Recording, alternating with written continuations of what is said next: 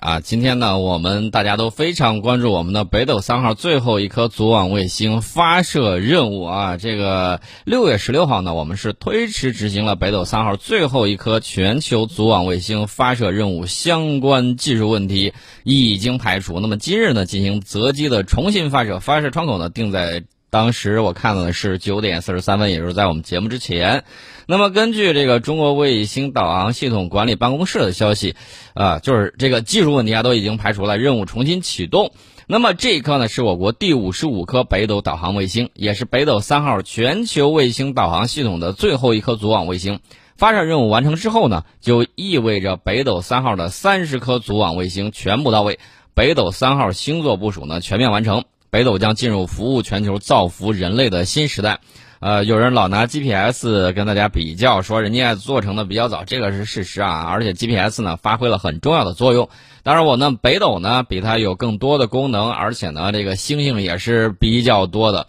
啊，除了这个 GPS 之外，我们可以再另辟蹊径，给全球呢提供定位、导航以及短报文的这种服务。那么除此之外呢，大家要注意啊，GPS 再好那是人家的，人家让你免费用你就能免费用，人家不让你免费用你就免费用不了。而且呢，大家要注意啊，我们军迷喜闻乐见的，比如些像这个呃巡航导弹，比如说像有一些这个 GPS 制导炸弹，你靠着人家的东西，人家到战时的时候把这个信号给你减弱，或者说给你加密，然后给你点乱码。你还能够打得中敌人吗？极有可能你会打到自己啊，这个是非常关键的一点。所以说呢，大家要注意，我们必须要有我们的全球卫星导航系统，也就是我们的北斗。那么这个不带隐患上天，我要告诉大家，这是航天发射的基本原则。所以说呢，发现产品技术问题，那么就把发射任务推迟。任务推迟之后。工程权限会按照技术流程，把之前已经加注好的常规推进剂卸回啊，而且呢，对火箭各个系统进行状态归零检查，确保零隐患的发射。这是我们提到了我们现在呃这种发射的这个情况。呃，另外呢，我们再给大家说一下这个北斗三号全球卫星导航系统星座设计上是具有自己独特的优势的，它采用的是三种轨道卫星形成的混合星座。中原地球轨道卫星、地球同步轨道卫星和倾斜地球同步轨道卫星，呃，那么北斗科研人员呢，就把这个地球同步轨道卫星称为吉星啊，而此次发射的收官之星呢，是吉星家族中的第三名成员，呃，所以说呢，也得了一个名字啊，这个块头呢是最大的，是北斗家族里面块头最大的，它采用的是由北斗的大本营，就是五院啊，中国航天科技集团五院。研制了东风红三 B 导航卫星平台，啊，这也是我国现已规模最大的卫星平台之一，啊，载荷空间相当的宽敞啊，有一半留给了各种通信载荷，承载能力是十分强大的。那么这款星星它的这个本领呢是相当的强大，呃，除了它要担负的各种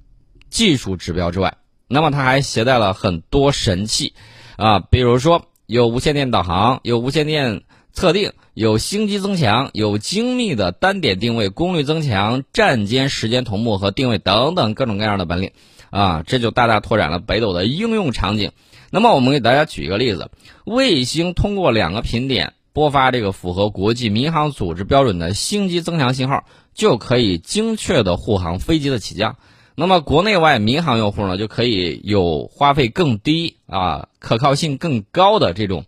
导航服务。这是我们提到了这个北斗卫星啊，那么我们除了与赤道平面重合的地球同步轨道卫星之外，我们还有三颗，就是北斗三号还有三颗倾斜的这个地球同步轨道卫星，它的轨道高度呢跟前者相同啊，但是带有五十五度的倾斜角度，那么运行轨迹点呢呈八字形的这个封闭曲线，啊，感觉像小蜜蜂一样啊，跳八字舞。而且呢，以这种运行方式聚焦在亚太地区。那么，其他二十四颗卫星呢，都是中原地球轨道卫星。二零一九年的时候，我们就已经全都发射完成了。这是北斗三号全球组网的主力卫星啊，它运行的这个距离呢，在距离地面两万两万多公里的这个轨道上，啊，一刻不停的围绕着这个地球运转。轨道周期呢，大概是十二个小时，和地球自转周期不同步。那么从地面上你去看的时候，它是由西向东啊，不断运动，覆盖全球。要想这个提供全球导航服务，主要依靠的就是中原地球轨道卫星。啊，因此呢，他们也是北斗全球组网的核心星座啊。这是我们去年全部完成发射的这个中原轨地球轨道卫星，那么它起到的这个主力的这种作用。我们的北斗导航系统呢，是我们国家自主建设运行的重要的空间基础设施，也是我国迄今为止规模最大、覆盖范围最广、服务性能要求最高的巨型复杂航天系统。啊，上个世纪八十年代提出设想，一九九四年正式启动北斗一号工程建设。从北斗一号向中国提供服务，北斗二号覆盖亚太地区，到北斗三号完成全球组网。啊，大家可以看啊，三十多年，三十多年呐。呃，老中青几代人按照三步走的这个战略奋起直追，并跑超越。那么我们走出了一条自己特色的这种卫星导航系统建设之路。我们的北斗也是继美国的 GPS、俄罗斯的这个格罗纳斯以及欧洲伽利略之后的全球第四大卫星导航系统。呃，而且呢，这个国产化率是百分之百啊。比如说它这个单机啊，包括它的这个关键元器件。包括这个自主知识产权，还有核心技术。另外还有一点就是，欧洲的这个伽利略呢，这个星星没有打完啊。这个美国 GPS 是打完的，俄罗斯的格罗纳斯呢，服务他自己还可以，想服务全球的时候，可能是略逊色一些啊。这是如果说跟美国以美国 GPS 这种标准去看的话，我们应该是和它并驾齐驱，并且在某些方面是有优势的。这是我们的这个北斗。那么导航系统提供的。呃，这种时间和空间信息，这个非常重要啊！大家千万不要觉得这个东西不重要。时间不同步，那你带来的问题就很大了。你不管是天上飞的、还是地上走的，还是水里头游的，无论是人员、车辆、轮船还是飞行器，你都离不开精准的时空信息啊。作为基础标称的这个时间和空间信息，如果由别人提供，你就会陷入被动啊。比如说时间给你弄错了啊，你的这个时间点跟人家的时间点不一样。这样稍微一错，那你可以想象一下，提啊，你的很多依靠这个计算机去做的一些事情将陷入一片混乱。那么北斗导航建设难在哪儿呢？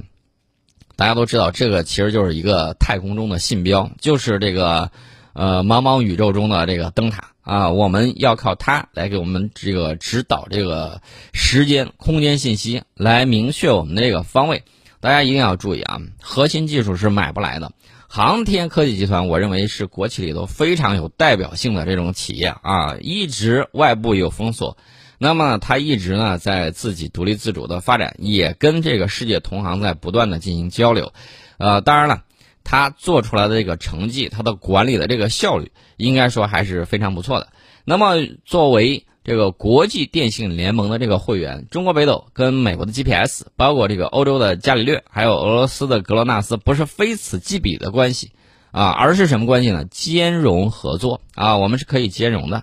呃，去年的时候，中俄两国之间的卫星导航政府间合作协定正式生效。那么，按照该协定呢，中俄两国将至少在对方境内部署三个卫星导航系统地面站。并将在开发和生产使用格罗纳斯和北斗系统的民用导航设备方面呢进行合作，啊，这个换句话说就是不能让那个美国的 GPS 一家独大，我们两国可以提供啊相当的这种服务，啊，这是我们的这个北斗和格罗纳斯系统，啊，除此之外呢，这个我多次提到了这个北斗的独家秘籍啊，就是它可以进行有源定位。有源定位呢，就是利用无线电测定技术，通过两颗这个卫星的联手，不仅回答用户我在哪儿，还要告诉关注用户行踪的相关方你在哪儿。啊，这个可以用在哪些方面呢？比如说搜救，比如说渔业领域，可以保障民生的安全。除此之外呢，大家还记得那个民航吧？啊，有一些失踪的民航，我们以后的时候就会有啊更加详细、精确的这种观测，哪一个呃。都不会说，因为这个到最后啊找不着了，然后呢，这个让大家一头雾水。那么这种情况呢就会避免。那么北斗还有除了这个之外，就是刚才我提到那个短报文通信啊，手机通过基站是提供服务的。那么海上没有手机信号，或者是灾害发生的时候通信受阻，如果拥有北斗终端，就相当于拥有了天上的卫星基站啊。现在大家也看到了好多这个无人机也用。也有这个无人机站的能力。有人就说，我们救灾的时候，当年救灾的时候，如果有这种无人机啊，多好啊，就不用我们的空降兵直接往下跳了。那么这个时候呢，技术的这种发展呢，还是比较快速的，我们可以通过卫星发送短报文与外界取得联系。啊，而且呢，值得一提的是，北斗三号的短报文通信能力呢显著提升。呃，信息发送能力原来是一百二十个字儿北斗有一号、二号的时候，现在能发送多少呢？一次一千二百字儿一千二百字儿基本上相当于一个高考作文，而且呢又增加了四百啊，基本上你可以把想说的话就说清楚了。遇到突发情况不需要这个字斟句酌啊，而且呢可以发送图片信息，非常的直观，图文啊直接就发过去了，应用场景是非常丰富的。呃，目前中国的渔民和海洋执法船基本上都配备了北斗专门的通信终端啊，这是我们的这个北斗。当然了，这个北斗呢，这个导航系统啊，现在在五 G 情况之下，它的应用会更广啊，和五 G 加相互这个搭配起来。呃，将来自动驾驶啊，这是我们提到的啊。你普通手机导航咱就不说了吧，谁手机里头没有？以后手机里头更多的装的都是北斗的这个芯片，你可能就。不感觉，但是呢，它确确实实可以利用双星定位，既可以利用北斗，也可以用利用 GPS。那么，包括这个像一些现代化农业啊、无人插秧啊啊这些，它都可以做。包括这个海上搜救啊、灾害预警啊等等等等，我们都都可以通过我们全天候、全天时、高精度的这种定位、导航和授时服务啊，来服务于我们生产生活的方方面面，可以产生巨大的这种经济效益和社会效益。呃，这是我们讲的。这个它的应用，大家可能，呃，这个说这个是不是离我们比较远？但是我要告诉大家，这个其实离我们比较近。我给大家举一个例子啊，武汉知音湖畔十天建成的那座医院——火神山医院啊，十天时间。那么大家非常叹服的是我们中国速度，但是呢，大家要注意，中国速度背后离不开，呃，在天上的北斗的助攻啊。即便场地环境很复杂，北斗也能够实现高精度的定位、精确的标绘。为建设两座医院呢，去争取时间。那么，北斗高精度定位设备火速驰援火神山和雷神山医院建设现场，就确保了工地大部分放线测量工作一次性完成。啊，基于北斗系统呢，上百架十公斤到一点五吨的载重无人机，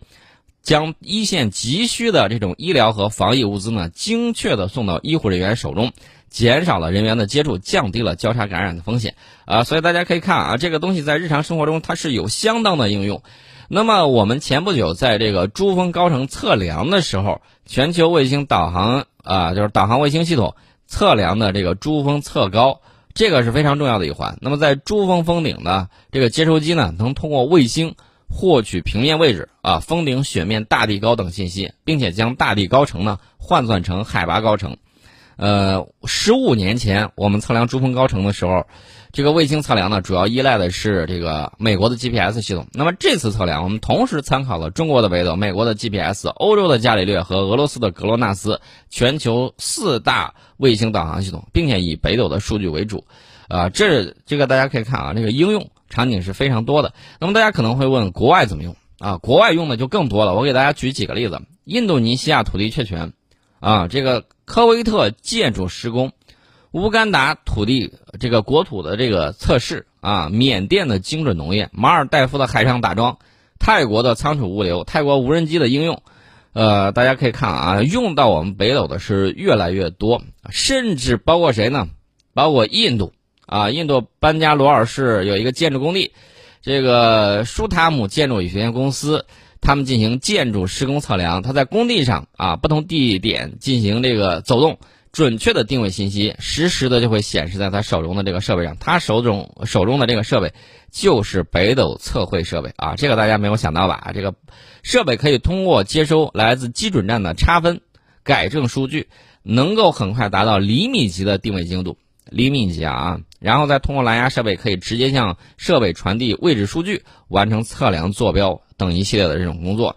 我们有，他没有啊。这个时候呢，他就得需要用到我们，或者是用到这个美国的。所以说，今年全球系统建成之后，无论你在世界哪个角落，我们的北斗都会向你提供精准的这种服务啊。这是我们的这个北斗系统。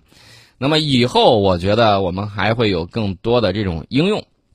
啊。顺便说一下，这个既然提到这个卫星的发射，我们提一下这个俄罗斯。俄罗斯最近研发出来了新型的离子火箭发动机。这个离子火箭发动机的这个功率呢是三千瓦啊，比冲量达到了四千五百秒。这个离子发动机的工作原理呢是基于电场中加速到高速的离子化气体喷射产出的这个推力。那么离子发动机与化学燃料发动机的区别就在于，离子发动机比冲高，效率高啊，这个推力小，跟我们那个量子化尔电推进那个有异曲同工之妙。它可以干什么呢？它可以就是精确的去调轨啊，就是这个卫在轨卫星的这种自带调整啊，包括一些深空探测。深空探测你是尽可能的少带东西啊，少带这个原材料，这样的话呢，可以有效的减轻重量。那么这个离子火箭发动机虽然说它的推力小，但是你耐不住它持久啊，啊，带上这种东西进行那种旅行也是一种方式。这是我们提到的这个俄罗斯。啊，研发出新型的这种离子火箭发动机。那么它这个火箭发动机的这个代号呢，叫 ID 两百 KR。这个发动机具有这个增强机械性能的碳复合离子光学器件啊，而且呢，他们在测试过程之中开发了发动机控制算法。俄罗斯航天部门计划把这个离子发动机用在它的在轨卫星上以及深空探测的航天器方面。啊，这是俄罗斯最近去搞的这么一个东西，他前一段时间呢进行了相关的这个点火实验，据说效果还是不错的。我们先进一下这个广告，广告之后呢，我们给大家聊一下中国航天人的飞天梦啊？为什么呢？因为这个北斗当然很好，我更加关注的是马上到七月份到七月底之前啊，有一个非常好的窗口期，我们的火星探测是否就要由此踏上征程？哎，这个是我非常期待的，也是待会儿我要给大家分享的内容。